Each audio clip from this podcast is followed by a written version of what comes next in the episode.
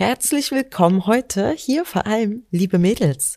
Es geht heute um den Zyklus und warum es manchmal Sinn macht oder vielleicht nicht manchmal, warum es eigentlich immer Sinn macht, sich mal auf den natürlichen Rhythmus einzulassen und ihn zu beachten.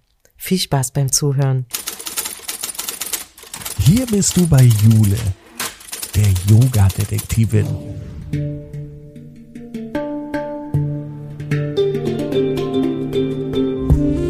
Begibt sich mit dir auf Spurensuche in der Yoga-Welt. Finde dein Yoga.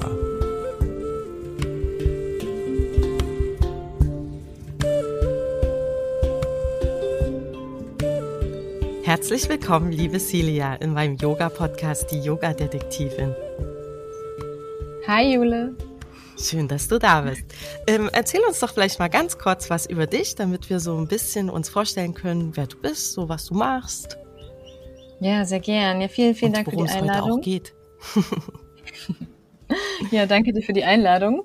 Ähm, ich bin Celia und arbeite mit Yoga und Tantra und habe mich vor allem mit Zyklus-Yoga sehr auseinandergesetzt und bin dort in den Bereich tiefer gegangen ähm, vor allem, da ich selbst äh, mit Endometriose ähm, zu tun habe. Ich habe äh, die Diagnose und habe mit dem Zyklus-Yoga und generell mit dem Bewusstseinsschaffen für Yoga und für auch die spirituelle Welt einen Weg gefunden, meine chronischen Schmerzen zu lindern und Toll. so deutlich zu reduzieren.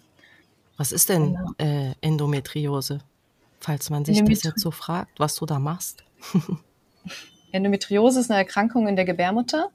Da wächst gebärmutterähnliches Material außerhalb der Gebärmutter. Das kann sich im ganzen Körper ansiedeln. Häufig ist es im Bauchraum und kann aber auch bis ins Auge gehen zum Beispiel. Und Aha. Folge von Endometriose ist häufig starke Periodenschmerzen, also so stark, dass viele Frauen sich nicht mehr bewegen können, nicht aufstehen können, ohne Schmerztabletten diese Tage gar nicht überstehen. Es kann aber auch passieren, dass es zu einem chronischen Schmerz wird und dass man jeden Tag im Unterbauch Schmerzen hat, sich auf die Verdauung auswirkt und das ganze Leben damit eigentlich beeinträchtigt ist. Mhm, also, also auch wenn man nicht seine Tage hat. Mhm, genau. Mhm. Also sie ist typisch, ähm, die Symptome sind am stärksten während der Periode und die Tage davor, aber es kann sich eben auch ausweiten. Okay. Und diese Erkrankung ist, ähm, kommt, es wird gerade immer bekannter. Es sind immer mehr Menschen, die darüber sprechen und Frauen stehen dafür ein. Es gibt mehr Selbsthilfegruppen. Es gibt einfach mehr Aufmerksamkeit, was ich sehr, sehr wichtig finde. Und meine Arbeit ist, Wege anzubieten als Alternativen zur Schulmedizin. Mhm. Also, und da kommt Yoga ins Spiel.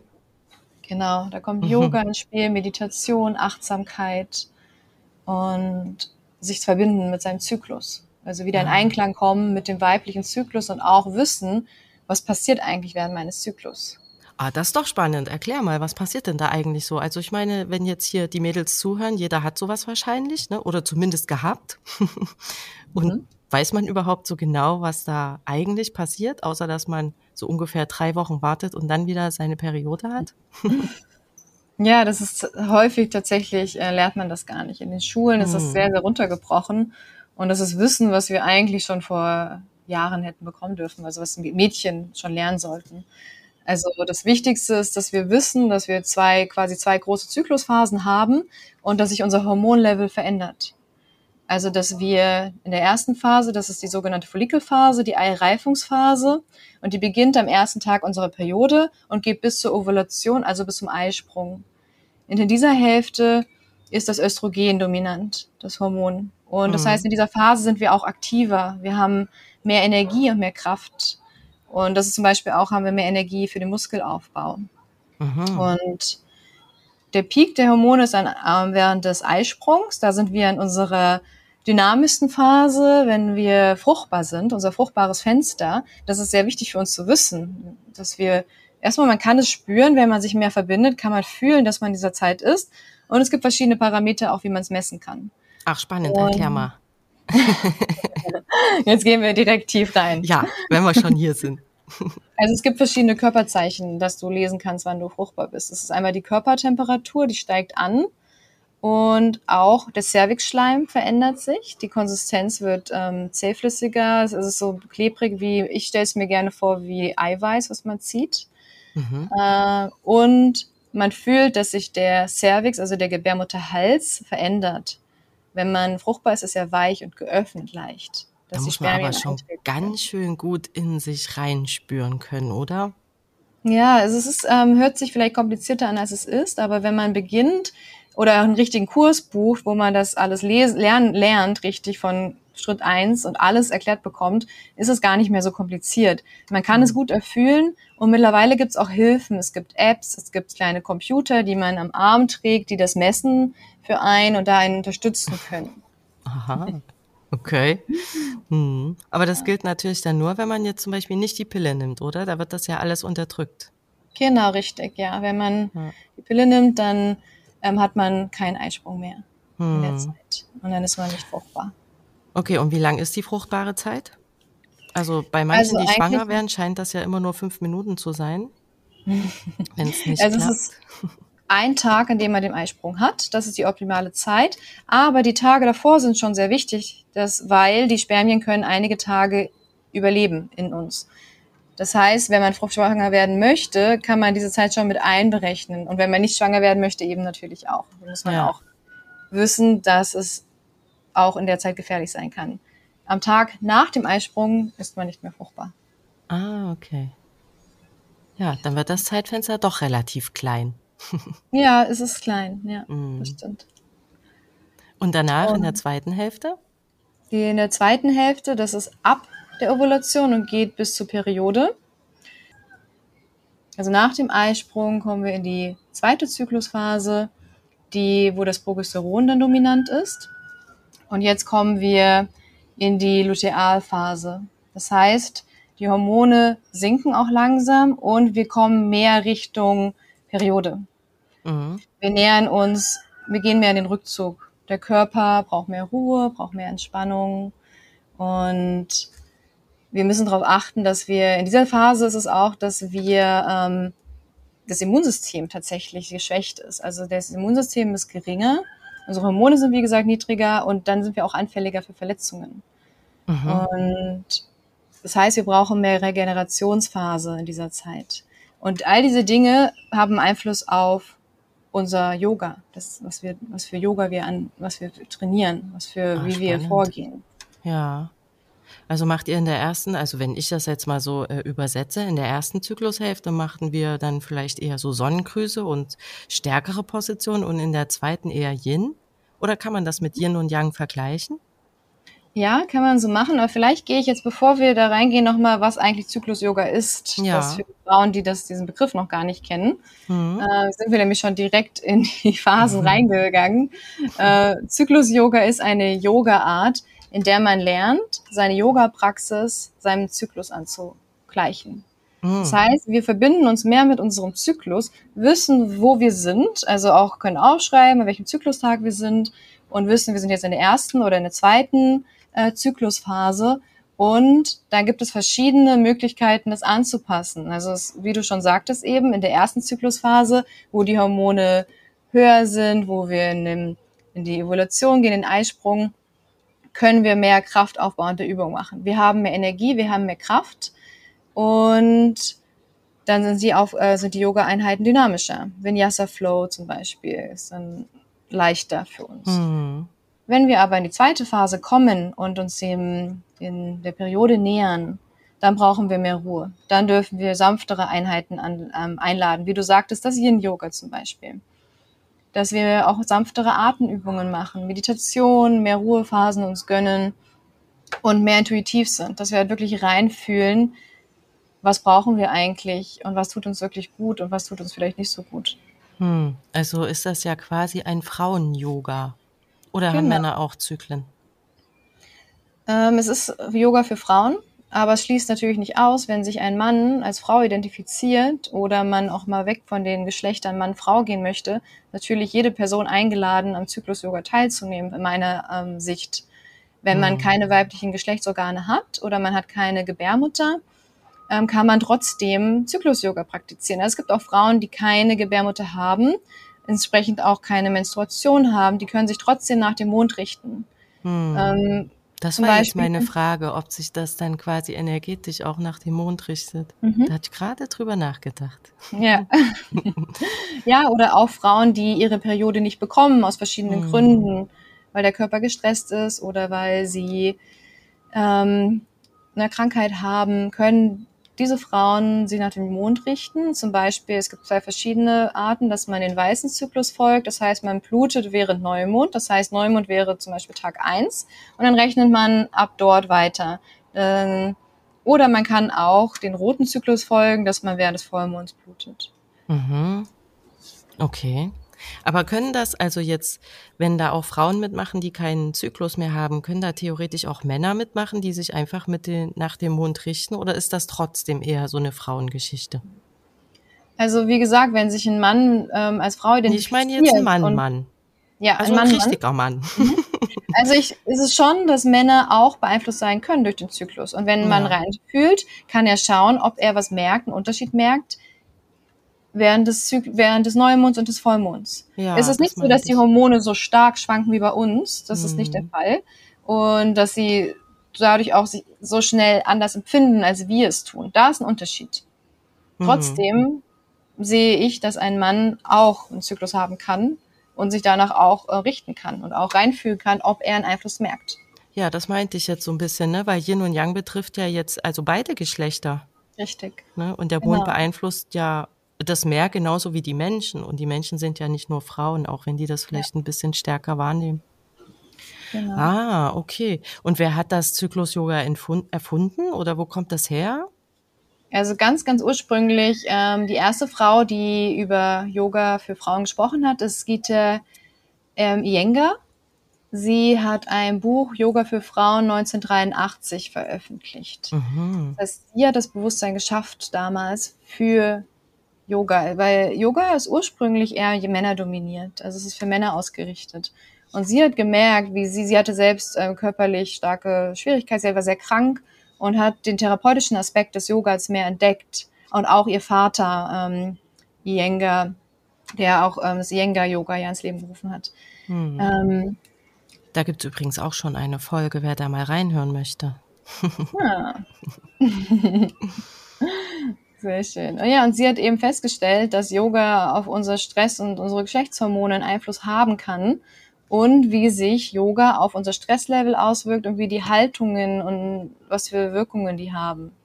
Sie ist da mehr ja. reingegangen. Und den Begriff Zyklus-Yoga, wie ich ihn jetzt benutze, hat dann die Stefanie Plösch, das ist meine Lehrerin, äh, bei der ich gerade in Ausbildung bin, geprägt quasi.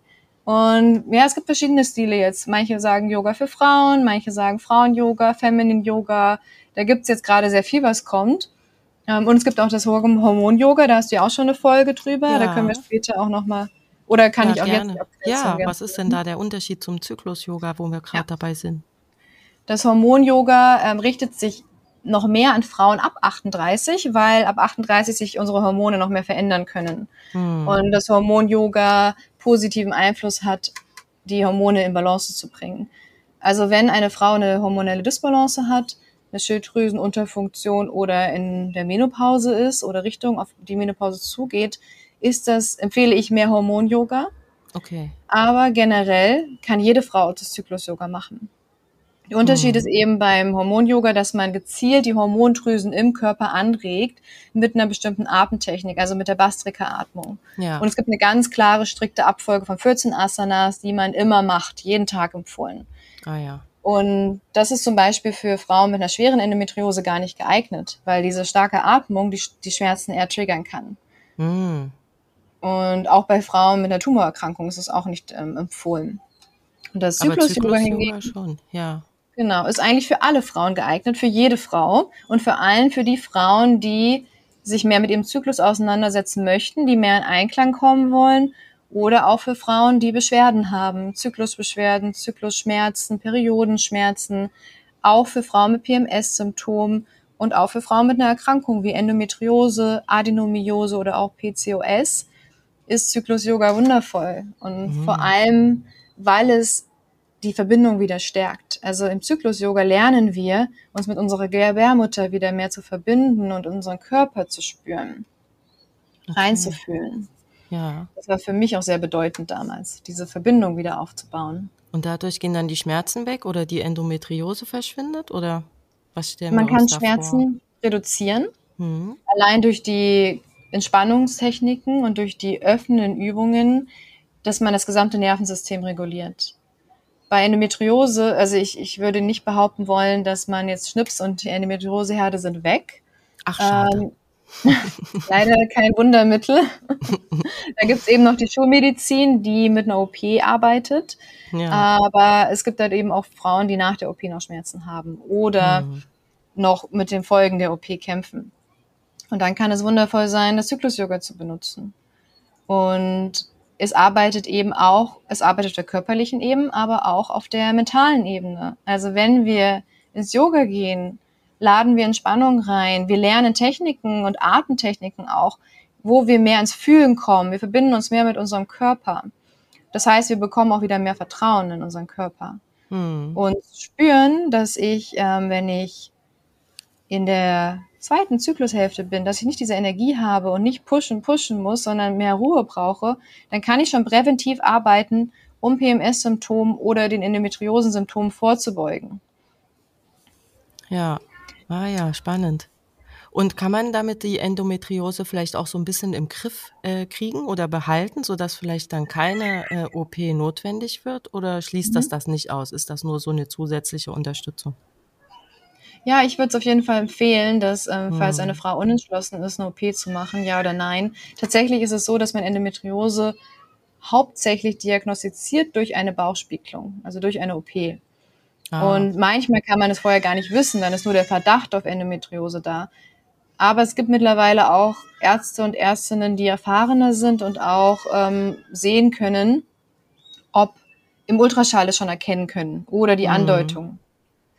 Aber wenn man eben erstmal unsicher ist, empfehle ich sehr, mit dem Zyklus-Yoga zu arbeiten und ich würde auch gerne noch auf die fünf Komponenten von dem Yoga-Stil eingehen. Also das ja, erste gerne. ist die Selbstwahrnehmung stärken. Also wir hören auf unseren Körper. Wir gehen mehr auf unseren Körper ein und wir befragen unseren Körper. Und wir fragen auch unsere Gebärmutter, wie geht es dir gerade, was brauchst du? Was sagt die dann? Und, ein Tee? Und dann kannst du rein, ein Tee bitte. und dann kannst du lernen, mehr hinzuhören. Vielleicht gibt sie dir schon ein Zeichen, ich brauche gerade Ruhe oder ich brauche gerade, ich brauche gerade mehr Yoga, ich brauche vielleicht gerade kein Yoga oder ich brauche nur Shavasana.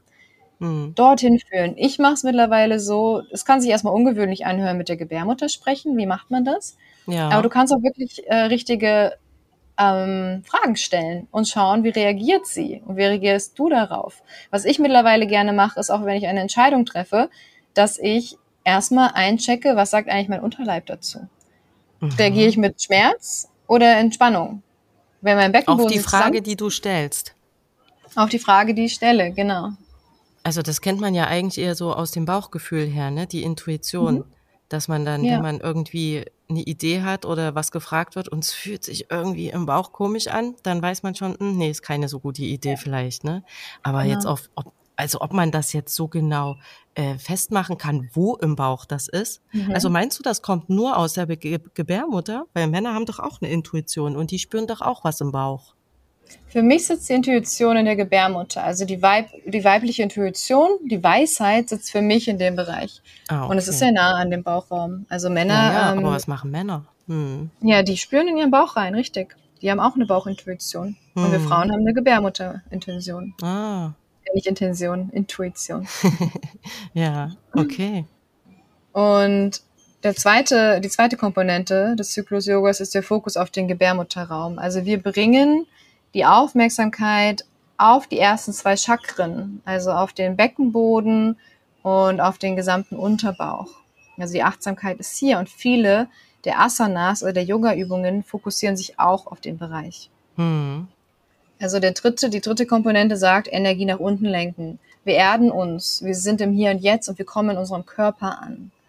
Wir gehen raus aus dem Kopf und fühlen den gesamten Körper und vor allem eben die untere Hälfte noch stärker. Mhm. Und auch das Nervensystem wird reguliert. Also wir machen Atemübungen, bewusstes Üben anhand der Zyklusphasen und dass man auch lange Entspannungsphasen einbaut. Vor allem eine lange Shavasana, also die Endentspannung. Ja, das klingt schön. Das war uns wichtig. Ich finde manchmal in Yogastunden, wenn die nur zwei Minuten machen, da kommt man ja gar nicht richtig ins Liegen. Ja, das stimmt. Ja, also mindestens zehn Minuten. Gerne ja, länger. Super. Ja, da bin ich auch immer dabei. Ja. Hm. Genau, und die letzte äh, Komponente ist eben die Zyklusphasen berücksichtigen, was ich schon sagte. Dass man lernt, welche ähm, Asanas sind gut für welche Phase, wie stark darf man trainieren oder es ist in, letztendlich immer intuitiv. Also ich sage allen Frauen, mit denen ich arbeite, seid intuitiv, seid individuell und schaut für euch, was für euch stimmt. Aber das kannst du ja in der Gruppe schlecht machen, oder? Da ist doch dann jeder woanders. Ja, und dann ist es so, wenn wir eine Gruppe von Frauen haben, die alle in verschiedenen Zyklusphasen sind, dann bieten wir alternative Asanas an. Das heißt, wir machen eine Sequenz, wo man ähm, zum Beispiel äh, sagt, manche gehen in den Krieger 2, andere bleiben unten. Oder so. man sagt, ja, dass man es halt anpasst. Und man gibt ja, immer eine, eine macht einen Kopfstand und der andere legt nur die Füße an genau. die Wand hoch. Genau, ah. Genau, zum Beispiel. Richtig dass man da halt drauf schaut und immer anbietet, was fühlt sich gerade für dich gut an. Wenn dir das jetzt zu viel ist, dann mach das und das. Und auch immer die Einladung, du kannst immer wieder in die Haltung des Kindes gehen, um dich auszuruhen, dass man sich nicht pushen muss. Hm. Ja, das muss man wahrscheinlich auch erstmal lernen, ne? Weil gerade viele Frauen ja auch äh, ganz schön gefragt sind, so in ihrem Alltag. Mhm. Jobs, Kinder, Richtig. Haushalt. Ja. ja also es ist für dich wahrscheinlich auch schwierig, einfach zu sagen, mach jetzt Shavasana, geh jetzt in die mhm. Kleinkindstellung. Das ja. Essen kocht sich von selbst. Ne? Also sich da rauszunehmen, ist wahrscheinlich auch eine ganz schöne Übung. Genau, und das ist halt das Ziel für mich persönlich beim Zyklus-Yoga oder auch wenn ich mit Frauen eins zu eins arbeite, dass wir individuell erstmal schauen, wo liegen deine natürlichen Grenzen, körperlich wie auch emotional wie lerne ich die zu fühlen? Wie lerne ich überhaupt zu wissen, was sind denn meine Grenzen? Hm. Und wie setze ich es um? Und da ja. ist das Zyklus-Yoga eben eine wunderschöne Art einzusteigen mit. Ja, und wie lange ungefähr dauert das, bis man da so ein Gefühl, also wenn jetzt jemand weiß, ja, ich habe jetzt halt regelmäßig meine Periode, aber ansonsten kann ich damit noch nicht so viel anfangen. Wie lange dauert das ungefähr, bis der so ein Gefühl da oder sie ein Gefühl dafür entwickelt, was da eigentlich wann los ist oder das dann das auch. ist super individuell. Das kommt ah. drauf an, wie schnell die Person da reingeht, wie viel Zeit da ist. Aber meine Erfahrung ist, wenn ich zum Beispiel Rituale mit Frauen mache, dass sie schon nach einer einzigen Sequenz schon fühlen, sie haben mehr Verbindung zu sich aufgebaut, sie haben mehr Verbindung zu ihrer Gebärmutter aufgefühlt, aufgebaut und haben das erste Mal gespürt, dass sie dorthin hören können und hm. dass es wichtig ist, diese Verbindung zu haben. Wie machst du das? Verbindung also, aufbauen? Ja, genau. Also für wie, wie sagst du den äh, Frauen das, dass die das mal bei sich irgendwie erspüren können? Ich mache sehr, sehr, ich arbeite gerne auch mit Meditation. Also neben den Asanas auch ähm, Herz- und Gebärmuttermeditation, dass mm. ich sie spüren lasse und die Energien lenke durch den Körper, wenn man davon sprechen möchte, dass man sich vorstellt, man kann die Aufmerksamkeit in verschiedene Körperregionen bringen und dadurch was anregen und was fühlen und mm. erlauben zu spüren. Und für mich ist besonders die Herz-Gebärmutter-Meditation sehr wichtig, diese Verbindung, dass man merkt, das ist alles verbunden. Ich kann im Herz sein, aber ich kann auch parallel in meiner Gebärmutter sein und die Energie fließen lassen und strömen lassen. Und immer wieder die Aufmerksamkeit hinlenken und zuhören und fühlen. Und gerade für Frauen, die Endometriose haben, kann das genau die Challenge sein, weil da Schmerz ist. Ah. Als ich in meinem Peakzeit meiner Schmerzen war, hatte ich jeden Tag chronisches Brennen im Unterbauch. Jeden Tag.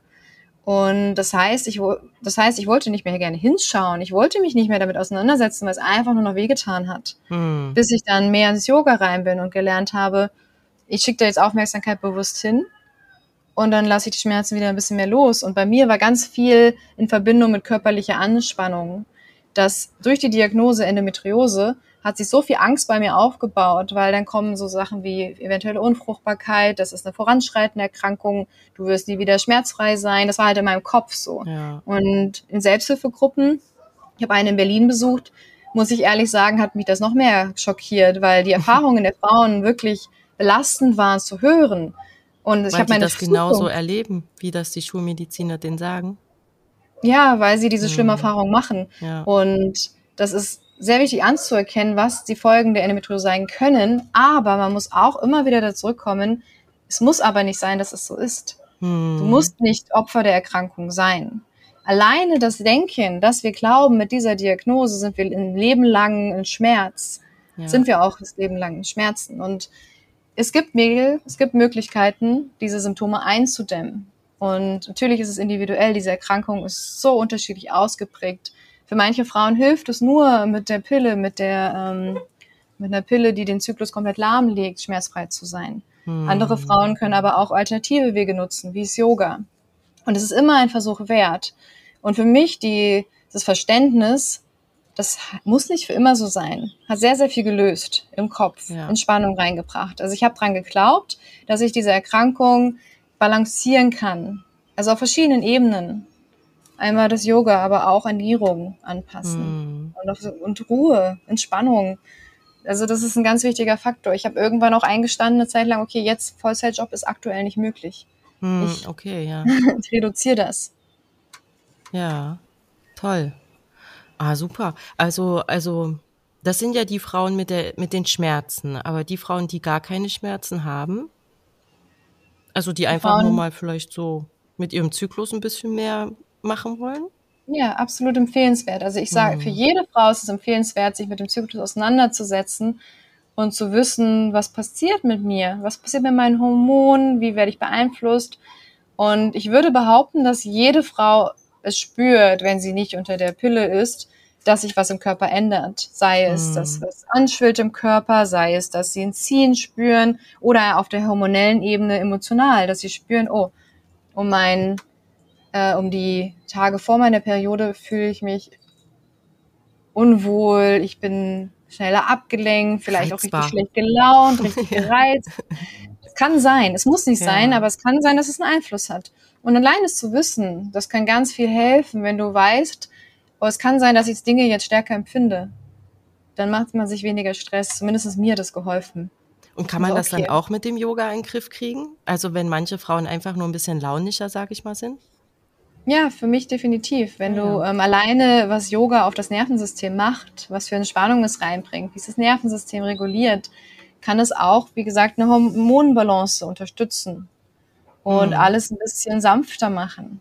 Und Ja. körperliche Bewegungen, wissen wir alle, es ist wichtig und notwendig für uns alle. Und das dann noch in der Kombination mit den ganzen Aspekten vom Yoga, mit Meditation, mit Atmung.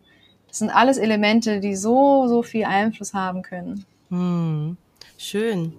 Kannst du uns mal sowas ähm, Kurzes vielleicht vorstellen mit der, also mich würde das jetzt interessieren mit der Gebärmutter. Gerne. Also eine kleine praktische Übung meinst du? Ja, wenn Mhm, du hast. Gerne. Ja. Ich lade euch ein, eine gemütliche Sitzposition zu finden mit aufrechter Wirbelsäule. Könnt, es, könnt auch gerne die Beine zusammenschlagen oder auf einem Stuhl sitzen. Schließt eure Augen und bringt eine Hand auf euer Herz und eine Hand auf eure Gebärmutter. Und vertieft langsam eure Atmung.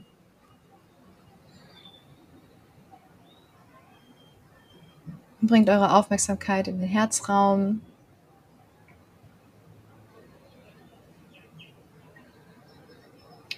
Und stellt euch vor, dass ihr vom Herzraum Energie nach unten schickt bis zur Gebärmutter.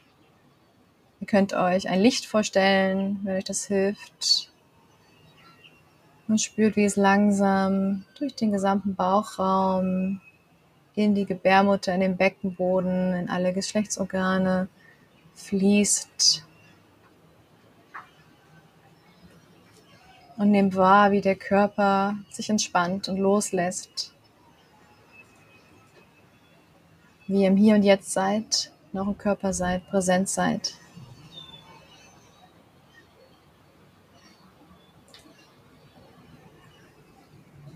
Nehmt wahr, wie sich Wärme in der Gebärmutter ausstrahlt wie sie mehr Raum einnimmt, wie sich der Unterbauch lockert und wie wir richtig in den Bauch atmen.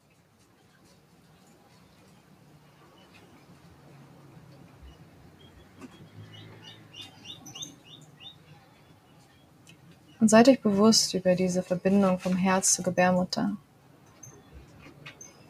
Herz-Gebärmutter-Verbindung.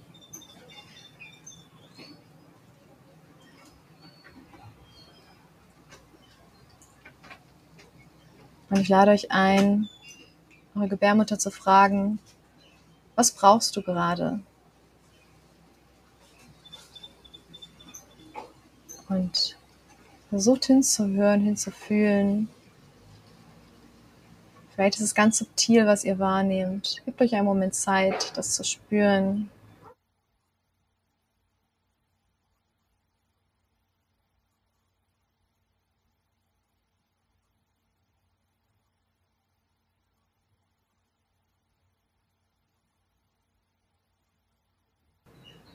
Vielleicht bekommst du eine ganz klare Antwort. Vielleicht strahlt sie auch nur Wärme aus und zeigt Dankbarkeit, dass wir gerade Aufmerksamkeit zu ihr lenken. Vielleicht reagiert sie auch noch gar nicht. Und je häufiger du dich verbindest, je mehr du hinhörst und eincheckst, umso mehr wirst du fühlen und spüren.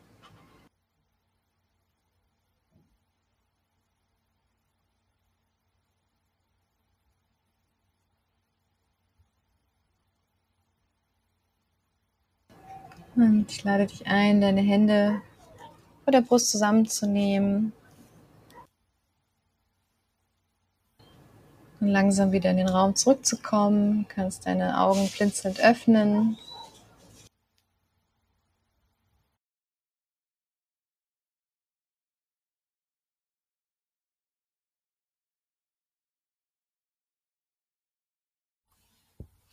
Mhm. Wird schon ein bisschen warm. Mhm. Also So Wärme gespürt. ja. Und es ist auch wirklich gar nicht jetzt äh, so kompliziert. Mhm. Habe ich erst gedacht. Na, mal sehen, was das gibt. Ja, es kann ganz simpel sein. Das Ja. ist eine von vielen Übungen, wie man eine Verbindung aufbauen kann. Hand auflegen, eine Gebärmuttermassage, auch mal sich eine Gebärmuttermassage geben lassen, professionell, kann sehr, sehr viel lösen. Sehr, sehr Mhm. viel machen. Oder eine Bauchmassage generell. Ja. Aber das wird ja von Schulmedizinern eher nicht so verschrieben, oder? Ich habe das noch nicht gehört, dass jemand zum Physiotherapeuten gehen kann, der das bei denen vielleicht mal ausübt.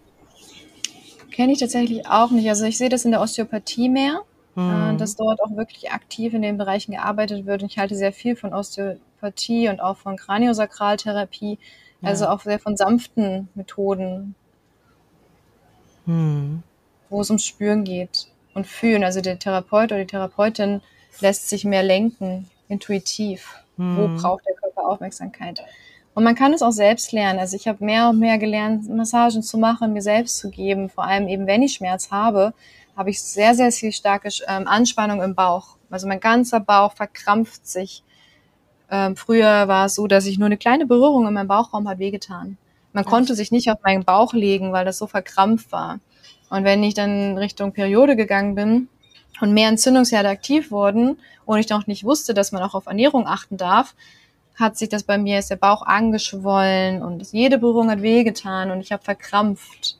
Allein schon, ja, und das war dann natürlich auch ein, es ist so ein kleiner Kreislauf. Du hast ein Mhm. bisschen Schmerz, oder du hast Schmerz von der Periode, dein Körper reagiert und verkrampft sich. Und, Und der ganze er Körper geht schlimmer, in ne? Starre. Ja. Dann wird es schwerer und schlimmer und das kann sich ausbreiten auf den gesamten Beckenboden. Der Schmerz kann sich bis in die Vagina ziehen, so dass die auch die Sexualität eingeschränkt ist und dass plötzlich der ganze Körper ein Schmerzkörper ist. Hm. Also auch bei Endometriose darf man auch ganzheitlich schauen. Es ist nicht nur, dass man einmal Schmerzen hat bei der Periode, sondern es kann sich auf ganz viele Bereiche auswirken. ja. Dass man da auch Bescheid. Und da gibt's Wege, es gibt Möglichkeiten, sich das anzuschauen. Man muss nicht in diesem Schmerz bleiben. Toll.